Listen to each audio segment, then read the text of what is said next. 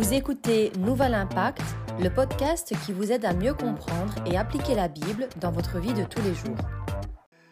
C'est vraiment merveilleux des, jours comme celui-ci. On peut euh, se réaliser plus que jamais à quel point l'Église est une grande famille composée de beaucoup de petites familles. Et on ne réalise pas toujours le dimanche matin qu'on a environ 400 personnes comme ce matin. On ne réalise pas qu'il y a 80 et 100 personnes dans les locaux à l'étage avec les enfants de 0 à 11 ans et les moniteurs et les monitrices qui s'occupent d'eux. je voudrais profiter de ce jour pour dire un énorme merci à tous ces moniteurs et monitrices. Oui, merci à chacun d'eux, à chacune d'elles. Merci pour certains d'entre eux, depuis des années, consacrent du temps, de l'énergie et beaucoup d'amour à l'éducation chrétienne des enfants. Et vous imaginez bien qu'un nombre aussi conséquent d'enfants à gérer toutes les semaines, ça demande une certaine organisation. Ok, ça demande une certaine organisation assez complexe, je dois dire. Et je voudrais laisser profiter de l'occasion pour laisser la place aux responsables du département e-Kids pour Impact Kids, Manon et Chloé, qui vont nous expliquer l'organisation et la vision du département ici à l'église. Alors venez, venez.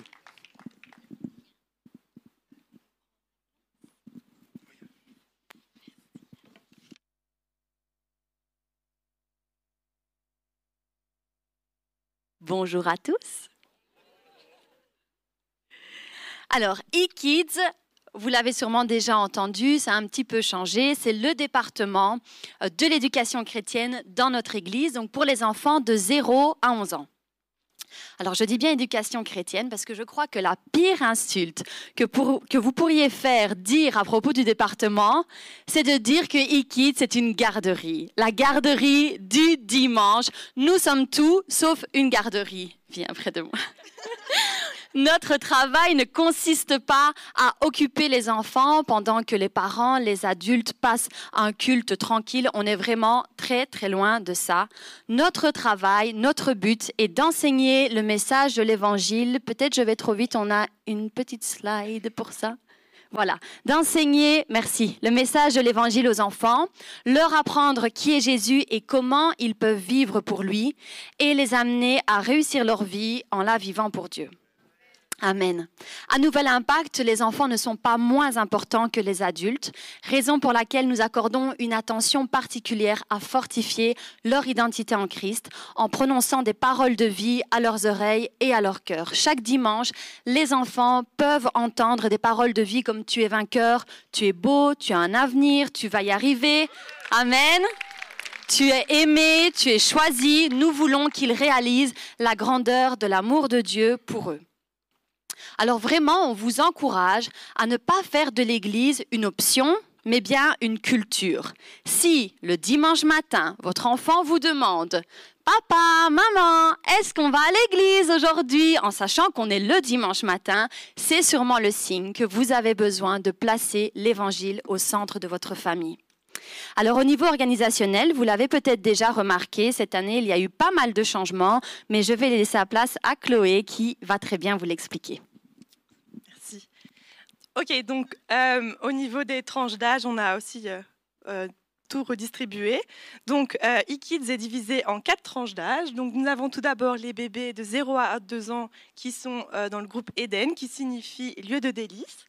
Nous avons ensuite les enfants de 3 à 5 ans qui accueillent les enfants dans le groupe d'Arche, pardon, qui, qui, signifie le plan de Dieu pour le salut.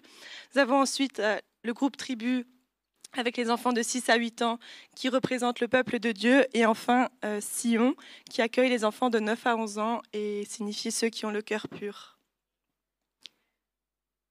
Tu peux me mettre la suivante. ok, ici du coup vous pouvez euh, apercevoir les neuf monitrices qui servent chez Eden. Elles sont belles. Hein Au niveau de l'organisation, au niveau de l'organisation, c'est ces trois monitrices qui euh, s'occupent des enfants tous les dimanches et elles font un roulement donc un dimanche sur trois. Tu peux mettre arche.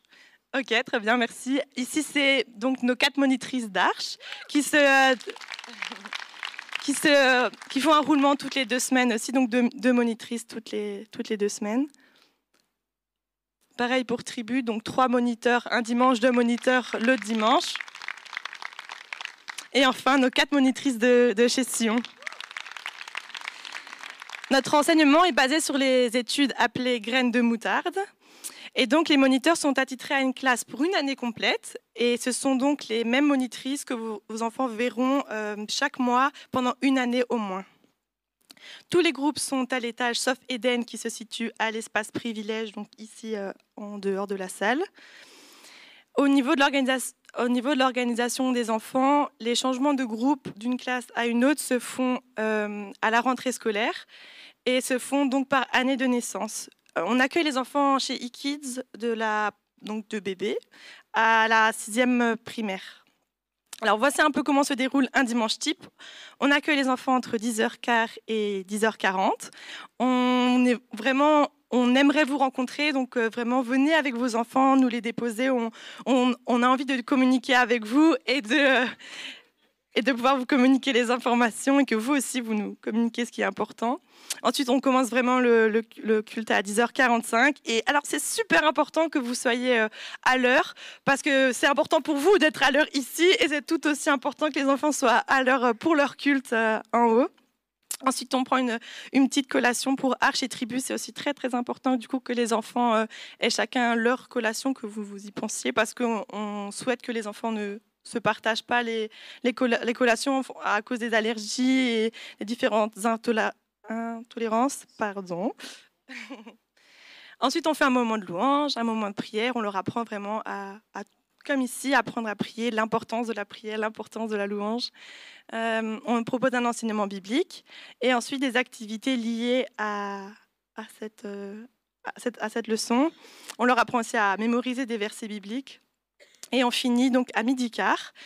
Euh, mais on descend les enfants à l'espace bambou ici en bas. C'est super important que vous veniez les récupérer dès la sortie du culte et que pareil pour Eden, vous veniez chercher vos babies dès la fin pour que les monitrices puissent commencer à ranger. Merci. Et alors, pour un, petit sujet de joie, on va organiser le 20 octobre notre première fête de l'automne. Euh, on va faire une fête du coup chez Kiddy Kids de 16h à 19h. Donc le 20 octobre qui est une journée pas très chouette dans les écoles où ils fêtent Halloween. On a vraiment voulu euh, créer un événement. ouais. Un événement pour que les enfants soient euh, entre chrétiens et protégés du, coup de ce, de ce à quoi ils sont confrontés à l'école. Et alors, toutes ces informations euh, pratiques ou sur les différentes euh, informations du département ou sur les sorties, vous pouvez les retrouver du coup sur notre groupe WhatsApp. Et récemment, nous avons fait aussi une page Instagram où vous pouvez retrouver les informations importantes, mais aussi trouver des ressources, parce qu'on aimerait vraiment que vous soyez aussi participants dans l'éducation chrétienne de, de vos enfants. Et c'est justement la suite. Merci Chloé. Euh, donc les parents, vraiment, on vous encourage à faire équipe avec nous. C'est tellement important.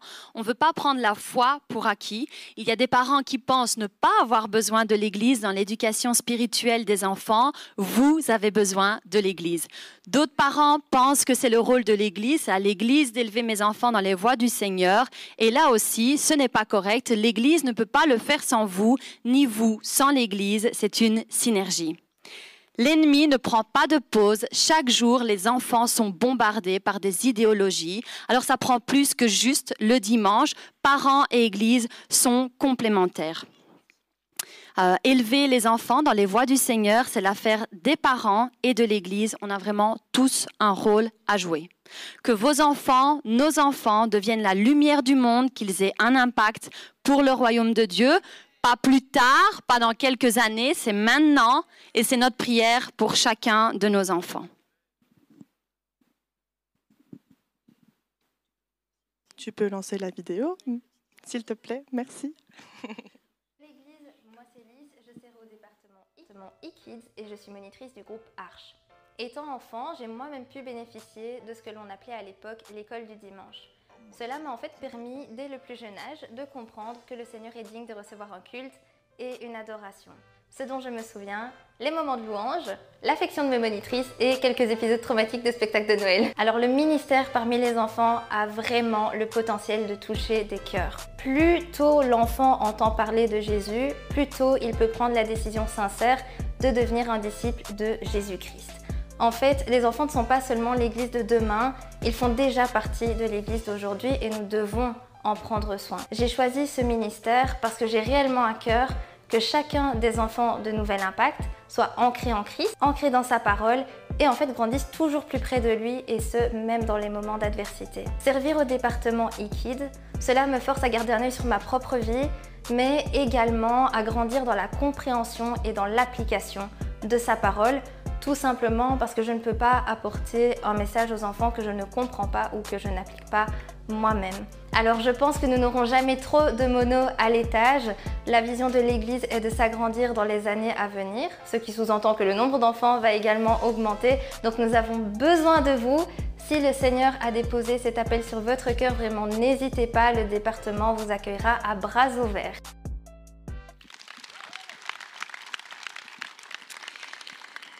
Lys l'a super bien expliqué dans, sa vidéo. On a vraiment un besoin criant de bénévoles, au minimum 10 personnes d'entre vous. Et on croit vraiment que Dieu appelle plusieurs personnes à se lever pour faire la différence. Euh, c'est tellement important parce qu'on croit vraiment, comme elle a dit, que c'est l'Église d'aujourd'hui. Et on est convaincu que vous avez quelque chose à donner, à apporter aux enfants. On croit que c'est un appel, un privilège, mais c'est aussi d'une grande responsabilité parce qu'on ne rigole pas du tout avec l'enseignement de la Bible aux enfants vous pouvez faire la différence dans la vie d'un enfant. Ici, on n'est pas en train de vous supplier, on vous donne une opportunité d'investir dans des personnes qui feront plus que ce que vous avez accompli. Vous ne le savez pas, mais en servant chez eKids, vous posez des semences, vous arrosez des semences et Dieu fait croître. C'est l'opportunité que vous avez de pouvoir faire ça dans la vie de quelqu'un. Alors, on va élever une génération de jeunes qui vont briller pour Jésus. Amen. Vous allez remplir le formulaire, on va vous contacter et vous allez intégrer notre merveilleuse équipe eKids. D'ailleurs, j'en profite pour remercier Chloé et tous les moniteurs. Euh, voilà, vous allez faire ça parce que vous avez quelque chose à, à donner. C'est un défi, c'est sûr, mais rien n'est impossible à Dieu. Et ce n'est pas à propos de qui vous êtes, mais bien de qui vous devenez. Il s'agit de plus qu'une implication, c'est redonner au suivant. Alors, on n'a qu'une chose à dire, quand ferez-vous partie de notre famille? Merci à tous pour votre écoute.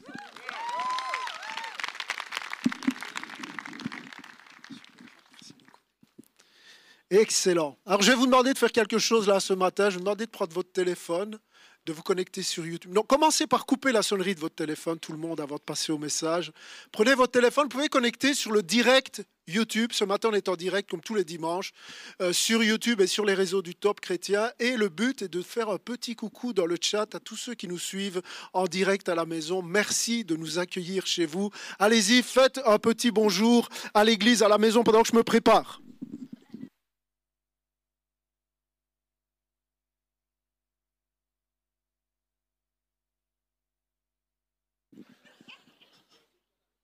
Petit décalage, coupez le son.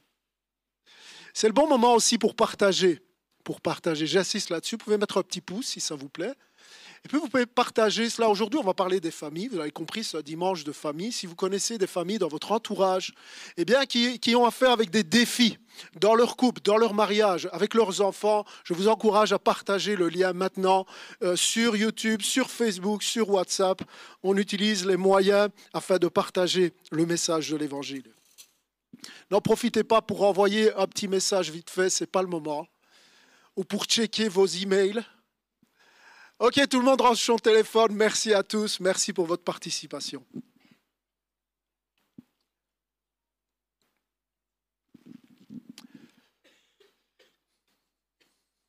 Nous sommes dans une série de messages intitulés Jésus et moi.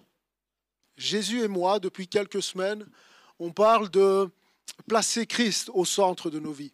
On croit qu'un chrétien, c'est pas seulement quelqu'un qui prend une heure et demie le dimanche matin euh, pour venir à l'église, mais c'est tellement plus que ça. Je crois qu'on peut résumer l'entièreté de cette série par une simple phrase amener les chrétiens à vivre comme des chrétiens. Cette réalisation euh, qu'être chrétien, c'est pas seulement croire que Jésus a existé, mais c'est suivre Jésus. C'est croire ce que les évangiles disent à propos de Jésus. Être chrétien, c'est pas seulement dire Seigneur, Seigneur dans ta prière, mais c'est faire de Jésus le Seigneur de chaque aspect de ta vie. Moi, je suis toujours intéressé d'entendre les chrétiens prier. Neuf fois sur dix, on commence notre prière par Seigneur, Seigneur Jésus, Seigneur Dieu. Pour les plus spirituels d'entre vous, oh Seigneur Père Adonai Elohim Yahweh. Je ne peux pas m'empêcher de penser à cette parole de Jésus dans Luc chapitre 6, verset 46, qui dit, Pourquoi dites-vous Seigneur, Seigneur, et ne faites-vous pas ce que je vous dis? Amenez les chrétiens à vivre comme des chrétiens. Aujourd'hui, trop de chrétiens continuent à réfléchir comme s'ils n'avaient pas Dieu dans leur vie. Continuent de s'inquiéter pour leur avenir comme si Jésus n'était pas dans leur cœur. Continue à avoir des problèmes avec le péché, avec la tentation, avec le problème de pardonner quand tu as fait du mal. Comme si toi-même tu n'avais pas été pardonné de, tous tes péchés, que tu étais sauvé. Je suis tombé cette semaine sur un article intéressant dans la presse. Je ne sais pas si vous avez déjà entendu parler des Human Puppies. Les Human Puppies sont un groupe de chiots humains.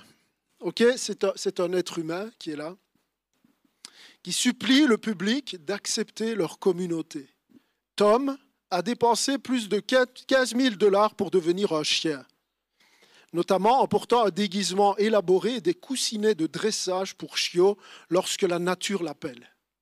La communauté des Human Puppies manifestait cette semaine en Allemagne pour une reconnaissance politique de leur statut de chien. Aujourd'hui, le monde fonctionne comme ça.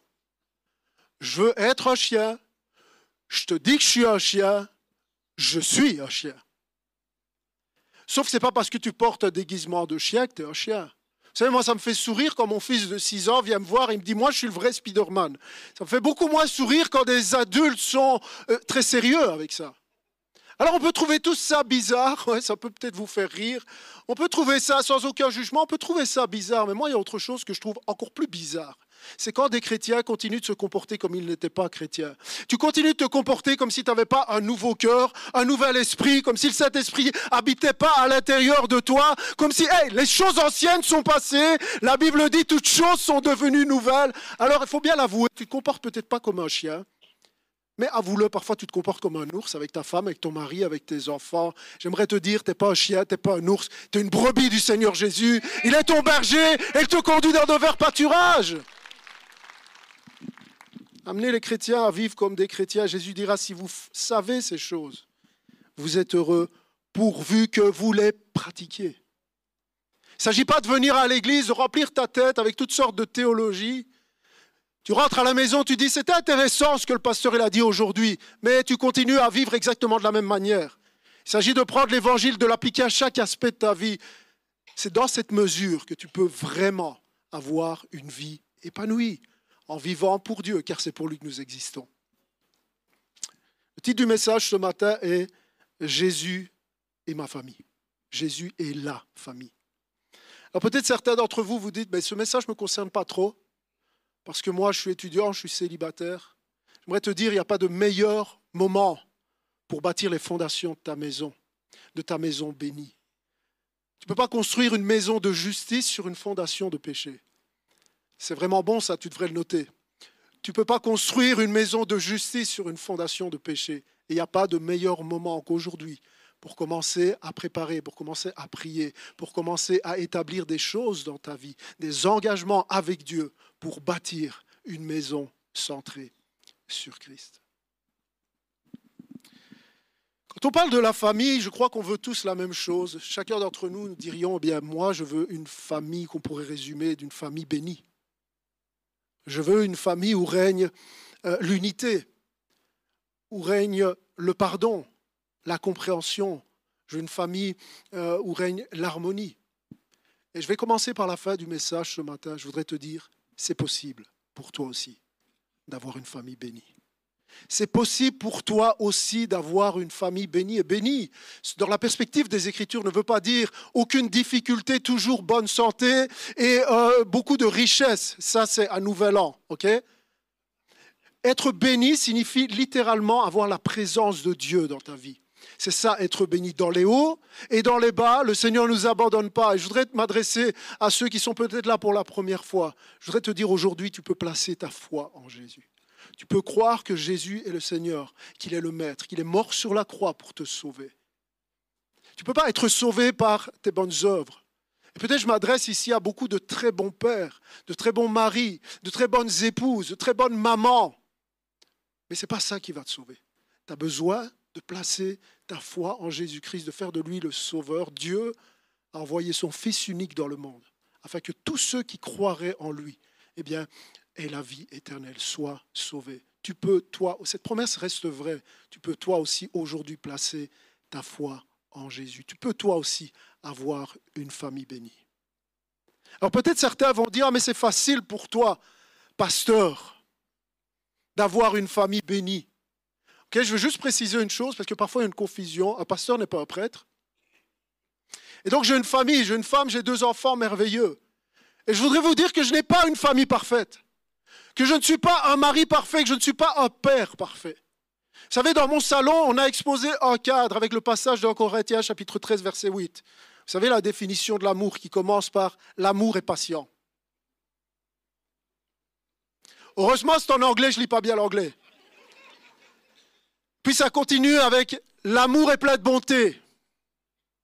Mais je vais vous avouer quelque chose, quand mes enfants font n'importe quoi, quand ils s'arrachent les cheveux, j'ai pas vraiment envie, j'ai pas vraiment le goût à ce moment-là de tomber à genoux devant Jésus et de chanter un hymne de louange en redressant le halo pastoral qu'ils ont au-dessus de leur tête. C'est pas vraiment comme ça que ça se passe à la maison. Je suis pas parfait. Ma famille n'est pas parfaite.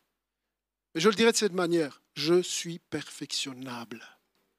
Et peut-être c'est un bon état d'esprit pour toi ce matin, alors qu'on va entrer dans un message, ça va être assez court ce matin, dans un message sur la famille.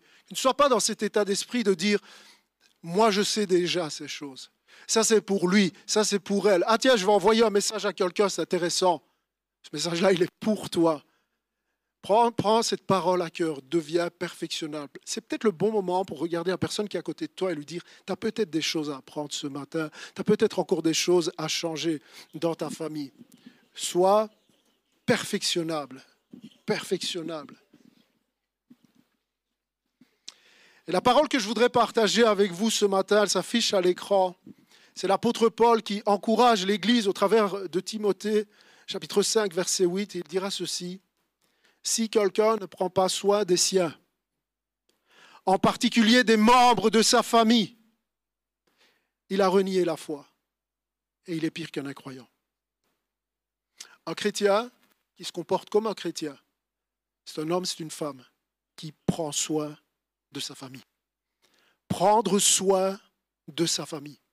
Et je suis sûr que si je m'adressais à vous en tête à tête, est-ce que tu prends soin de ta famille? La plupart d'entre vous diriez, bien sûr que je prends soin de ma famille. Moi, je travaille pour ma famille. vous savez, très souvent, derrière cette expression de prendre soin, on place derrière euh, la, provision financière, si vous voulez. On dit, moi, je mets le pain sur la table. Mes enfants, ma femme, mon mari, ils ont un toit au-dessus de leur tête. Je prends soin de ma famille. En réalité, c'est vrai, il y a une dimension, mais c'est très réducteur parce que ce que l'apôtre Paul nous dit ici, quand il dit prendre soin, c'est tellement plus large que ça.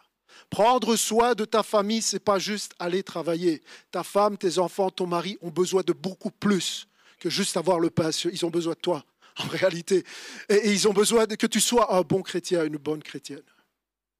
Derrière le mot prendre soin, en réalité, le mot que, l'apôtre Paul utilise ici en grec, c'est le mot pronoéo qui parle de prendre les devants, qui parle d'influence. Qui c'est vraiment cette dimension. T'attends pas que le Titanic heurte l'iceberg pour changer de direction. Mais parce que tu prends soin de ta famille, tu vois les choses à l'avance. Et je voudrais vous communiquer trois caractéristiques d'un homme, d'une femme, d'un papa, d'une maman qui prend soin de sa famille. Les trois P du pronoéo, protège, précède et prie. Protège ta famille combat pour ta famille. Précède ta famille. Sois leader, sois l'influenceur, l'influenceuse principale de tes enfants. Pas le gars là sur YouTube, toi. Et puis prie. Comme cela nous vient de nous être dit, instaure une culture chrétienne dans ta famille. Il y a un appel plus que jamais à protéger nos familles, à nous battre notre famille.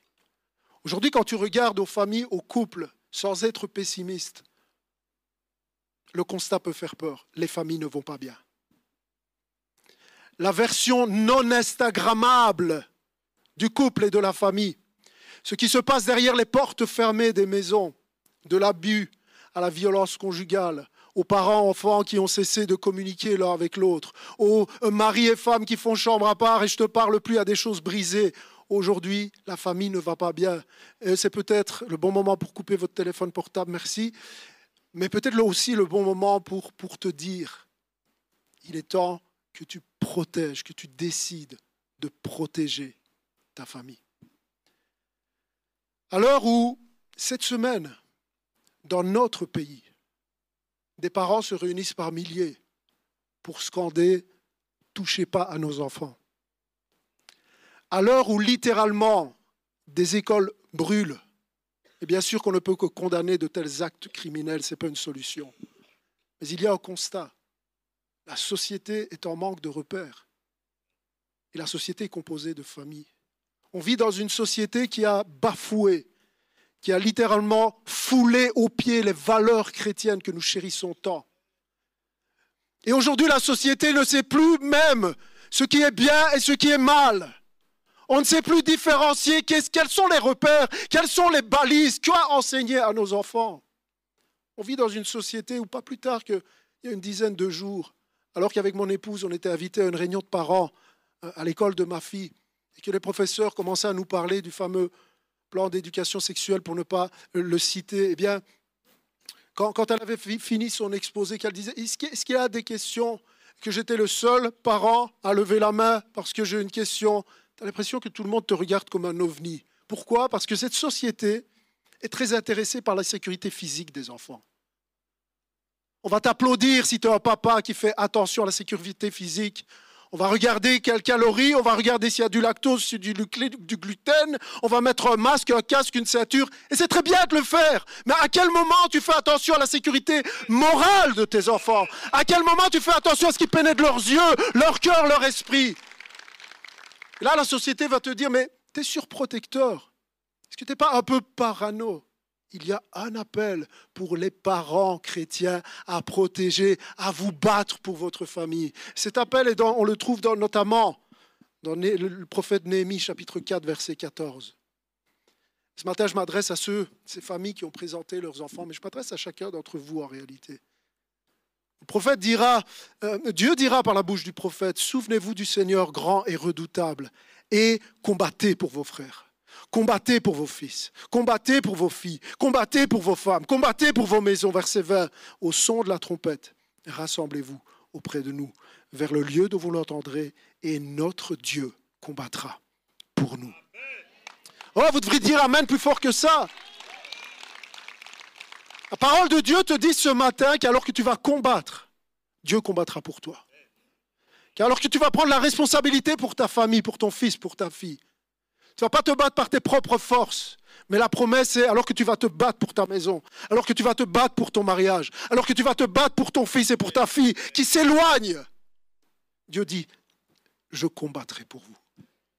Dans le contexte ici de ce passage qu'on vient de lire, c'est ce moment où le peuple d'Israël revient, le peuple de Juda plutôt revient à Jérusalem et ils sont là en train de rebâtir les murailles de protection de la ville.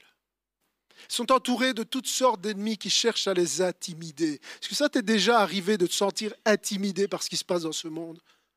Les ennemis tout autour de la ville qui cherchent à les attaquer, qui les menacent. Et la parole de Dieu s'adresse au peuple par Néhémie. Il dira ceci, mais n'abandonnez pas. Relève la tête, reprends les armes, combat pour ta femme, combat pour ton enfant, combat pour ta famille, et l'Éternel combattra pour toi. Alors peut-être la question, mais contre quoi on doit se battre? Parce que vous voyez, parfois, il y a, ce danger de se tromper d'ennemi. Et j'aimerais te dire, le premier ennemi de ta famille s'appelle peut-être pas Evras. Le premier ennemi de ta famille vient peut-être pas de l'extérieur. J'aimerais te dire, le premier ennemi de ta famille vient de l'intérieur. C'est contre cet ennemi-là que tu es appelé à te battre, comme le peuple d'Israël, qui est là sur le point d'abandonner. J'aimerais dire le premier ennemi contre lequel tu dois te battre, eh bien c'est l'abandon. L'abandon subtil. C'est ce lieu d'abandon, ce lieu de résignation, où des parents vont se confronter à un adolescent, et ce moment où tu dis, c'est fini, avec mon fils, ça sera plus jamais pareil. J'abandonne, je laisse tomber. Avec ma fille, ça a toujours été comme ça et ça sera toujours comme ça. J'abandonne, je laisse tomber. Avec ma femme, avec mon mari, il y a quelque chose de brisé. C'est terminé, terminé, j'abandonne, je baisse les armes. Il y a un mensonge terrible dans ce lieu de résignation. Quand tu crois que plus rien ne peut jamais être reconstruit.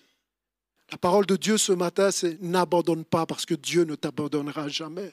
La parole de Dieu ce matin qui nous vient de l'auteur de l'Épître aux Hébreux nous dit, nous ne sommes pas de ceux qui abandonnons. Il y a cet appel à te battre pour ta famille, à prendre le leadership, à être responsable, prendre soin de sa famille. C'est pas seulement mettre le pain sur la table, mais c'est premièrement te battre pour ta famille contre les ennemis de l'intérieur et contre les ennemis de l'extérieur. Il s'agit de protéger. Il s'agit de te battre et l'Éternel combattra pour toi. Et deuxièmement, précède. Être pronoéo, être avant, c'est de là qu'on tire le mot pronostic. Voir et être celui qui, qui va être devant et que les autres peuvent suivre. Être l'exemple. On voit ça notamment par la vie de famille de Noé en Genèse chapitre 7, verset 7. J'aime les précisions, les répétitions qu'il y a dans ce texte. Suivez avec moi. Noé entra dans l'arche avec ses fils, sa femme et les femmes de ses fils. Ce même jour entrèrent dans l'arche Noé, Sem, Cham et Japheth, fils de Noé, la femme de Noé et les trois femmes de ses fils avec eux. J'aime toutes ces précisions qui nous montrent à quel point Noé ne s'est jamais résigné à laisser qui que ce soit de sa famille derrière lui. Noé a dit, je vous montre le chemin. On entre dans l'arche. C'est tout le monde ou c'est personne. Noé avait instauré cette culture où papa va de l'avant et on suit les marches. Quel exemple est-ce que tu laisses à ton enfant? Est-ce qu'il peut, les yeux fermés, suivre papa partout où il va, partout où vont ses yeux? Bien sûr que je m'adresse au Père aujourd'hui, particulièrement pendant quelques secondes. Il y a un auteur chrétien, il s'appelle George, Jim, pardon, très brillant théologien, deux fois finaliste de la plus haute distinction de l'Association évangélique américaine des publications chrétiennes. Il écrit ceci. Et pardon si j'en choque quelques-uns ce matin, mais je suis là pour vous annoncer la parole de Dieu pour vos familles. On parle de Jésus et ma famille. Cet auteur dira ceci, la famille chrétienne est attaquée sur tous les fronts. Les mariages chrétiens se désintègrent à un rythme alarmant. Les enfants ne reçoivent pas la formation et le modèle approprié de la part de leurs parents chrétiens. Et de mon point de vue, l'un des principaux contributeurs à cette dérive tragique est généralement un mari et un père qui n'assument pas pleinement son rôle de chef spirituel ordonné par Dieu. Son rôle de chef spirituel ordonné par Dieu. Oh, mais ça, c'est très patriarcal. C'est très archaïque. T'inquiète pas d'être archaïque. Ce qui compte, c'est que tu sois biblique, mon frère, ma soeur. Je sais, il n'y a pas beaucoup qui applaudissent là-dessus. C'est pas grave. Ce qui compte, c'est que ça soit semé dans ton cœur. Il y a un rôle ordonné par Dieu. Il y a cette dimension de pouvoir dire comme Josué, comme Noé, moi et ma famille, nous servirons l'Éternel. Il y a cette dimension que non, tes enfants ne vont pas être livrés et influencés par quelqu'un d'autre plus que par toi. Voyez cette dimension où les parents ont arrêté d'être responsables de leur famille, et particulièrement de leurs ados. Il y a un autre auteur qui s'appelle Mark Twain, très connu pour ses pièces de théâtre, ses, ouvrages sérieux, mais connu aussi pour son, son humour un peu, un peu grinçant. Il écrit une citation, soyez pas choqués, c'est juste au second degré, et il écrit ceci. Un bon conseil si vous avez des adolescents, avec humour. Quand ils ont 14 ans, mettez-les dans un bocal et fermez le couvercle hermétiquement. Nourrissez-les par un petit trou. Quand ils arrivent à 17 ans, bouchez le trou. Il y a beaucoup de parents d'ados. Il n'y a que qui peuvent comprendre ça. Non, mais soyons sérieux. Moi, je fais pas ça avec mon fils quand même. Moi, voilà. Je fais pas ça avec ma fille. Je réfléchissais à ça et je crois qu'il y a une version moderne, une version 2023, de mettre son enfant dans un bocal, de le nourrir par un petit trou et de boucher le trou. C'est quand tu vas permettre à ton enfant de s'isoler dans sa chambre Tant que toi, tu es tranquille, voilà la télé, voilà le PC. Tu as 11 ans, c'est pas grave, voilà le smartphone. Et tu vas le laisser chatter avec n'importe qui, tu vas le laisser regarder n'importe qui, tu vas le laisser écouter n'importe quel influenceur sur YouTube qui raconte n'importe quoi. Hey, tu vas le laisser sortir et rentrer. C'est pas grave tant qu'il me laisse tranquille. Je le mets dans un bocal, je Je veux plus, je veux rien savoir. Je vais laisser avoir les écouteurs à table au passage. Je sais, je suis vieux jeu. Mais il y a cette responsabilité des parents appelés par la parole de Dieu. Sois responsable. C'est ça, prendre soin de ta famille. Pas juste mettre le pain sur la table.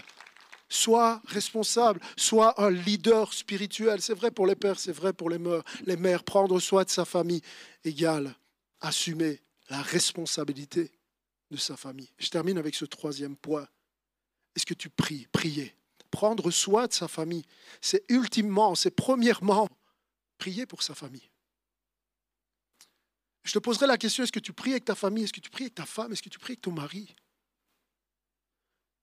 L'habitude de dire ici, un couple qui prie ensemble est un couple qui reste ensemble. C'est une réalité parce qu'il était possible pour un couple de venir ensemble devant Dieu et de rester avec une rancune, de rester avec des conflits qui ne sont pas réglés, il est impossible de venir s'assembler autour de la personne du Seigneur et se soumettre ensemble sous sa main puissante et refuser de pardonner l'autre alors que j'ai reçu moi-même le pardon. Est-ce que tu pries avec ton, ton mari, ta femme Est-ce que vous priez en famille? Est-ce que les enfants, tes enfants, ont l'habitude de te voir prier, de te voir ouvrir la Bible? C'est la base. C'est ça un chrétien qui vit comme un chrétien. Il s'agit de prier avec eux.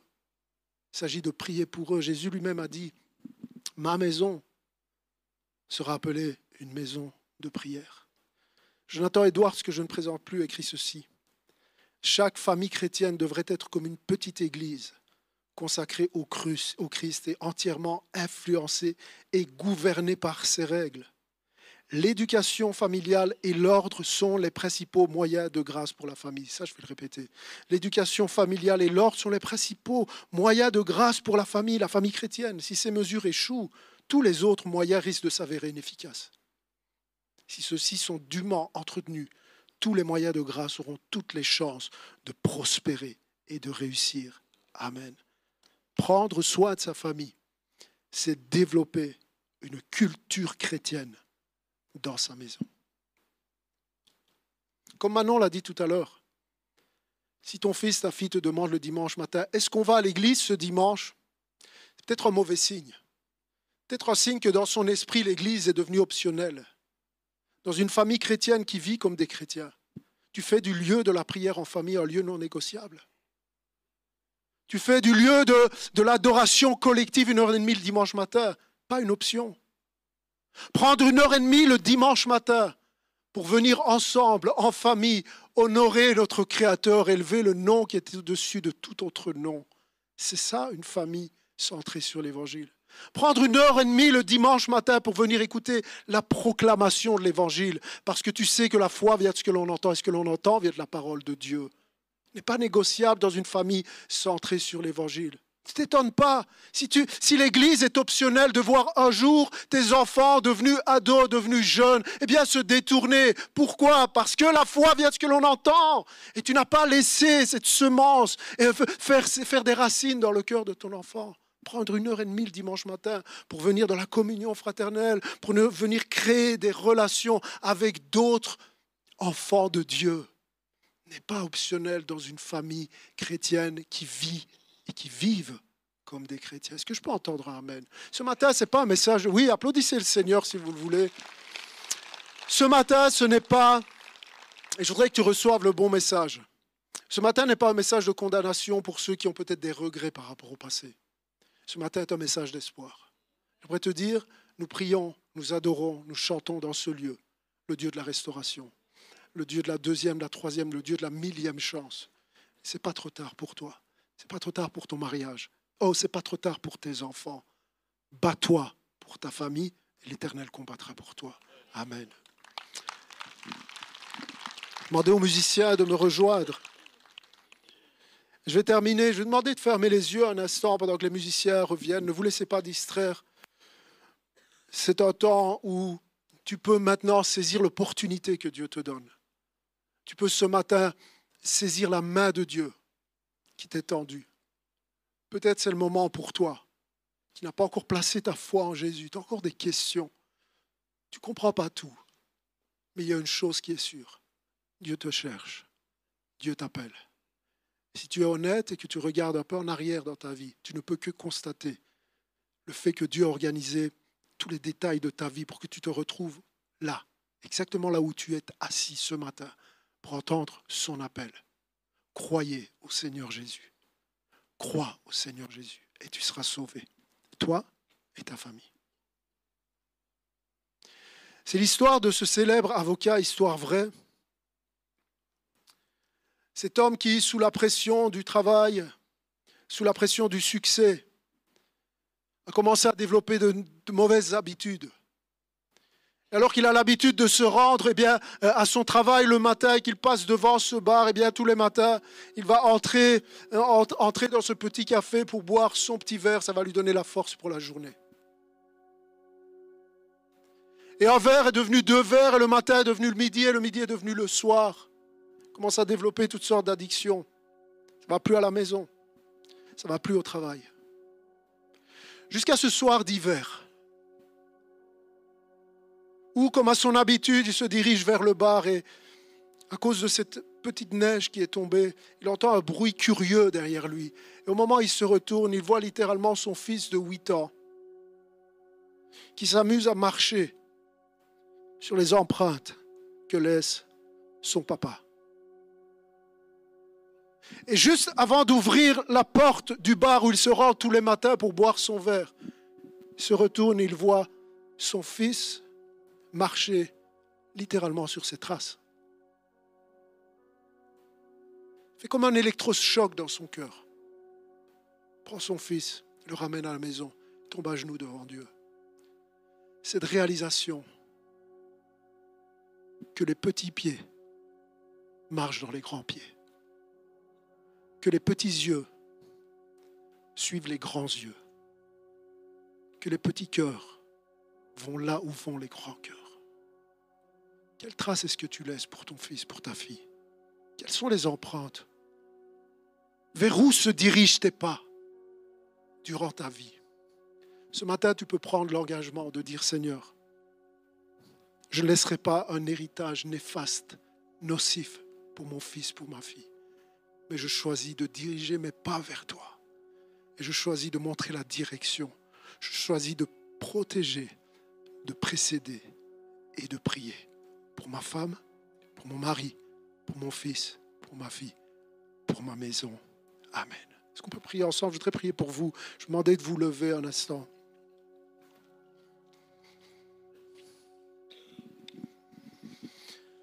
Tu es bon, Seigneur. Merci pour ta parole. Ce matin, tu parles au cœur. Ce matin, tu touches et tu changes des vies. Comme tu l'as fait pour moi et pour des centaines au milieu de nous. Tu le fais pour cet homme, pour cette femme qui se pose tellement de questions. Tu le fais pour cet homme, pour cette femme qui se sent tellement pris dans son cœur à cause de ce message. Merci pour ta grâce. Je prie pour chacun d'eux. Je prie pour chaque mariage, pour chaque couple, pour chaque famille représentée en ce lieu que ta grâce repose sur eux. Donne-leur la force de croire qu'il y a encore un demain. Oh, donne-leur la force de croire que toute relation peut être restaurée. Je prie pour ces parents qui ne parlent plus à leurs enfants. Je prie pour ces enfants qui ne parlent plus à leurs parents. Seigneur, il n'y a que toi qui peux donner un pardon, un vrai pardon, une douceur, une patience, une persévérance ce qui est impossible aux hommes est possible avec Dieu. Aujourd'hui, je te demande, Seigneur, que certains d'entre nous puissent être capables de tourner la page et d'écrire une nouvelle histoire dans leur famille, avec toi et pour toi. Je prie que l'Église Nouvelle Impact soit composée de toutes sortes de familles toutes différentes les unes des autres, mais toutes avec cette décision, cet engagement. Moi et ma maison, nous servirons l'Éternel. Cette décision, cet engagement de construire sur Jésus. Cet engagement de dire ce pardon que j'ai reçu, je veux moi aussi le donner aux autres, et particulièrement aux membres de ma famille. Cet amour que j'ai reçu, je veux moi aussi le donner aux autres, et particulièrement à mes enfants, à ma femme, à mon mari. Tu es le Dieu des miracles. Tu fais le plus grand et le plus beau des miracles ce matin. Tu restaures, tu reconstruis quelque chose de plus beau, quelque chose de plus glorieux à la louange de ton nom. toi sur la gloire au nom de Jésus. Et nous disons un grand Amen et Amen.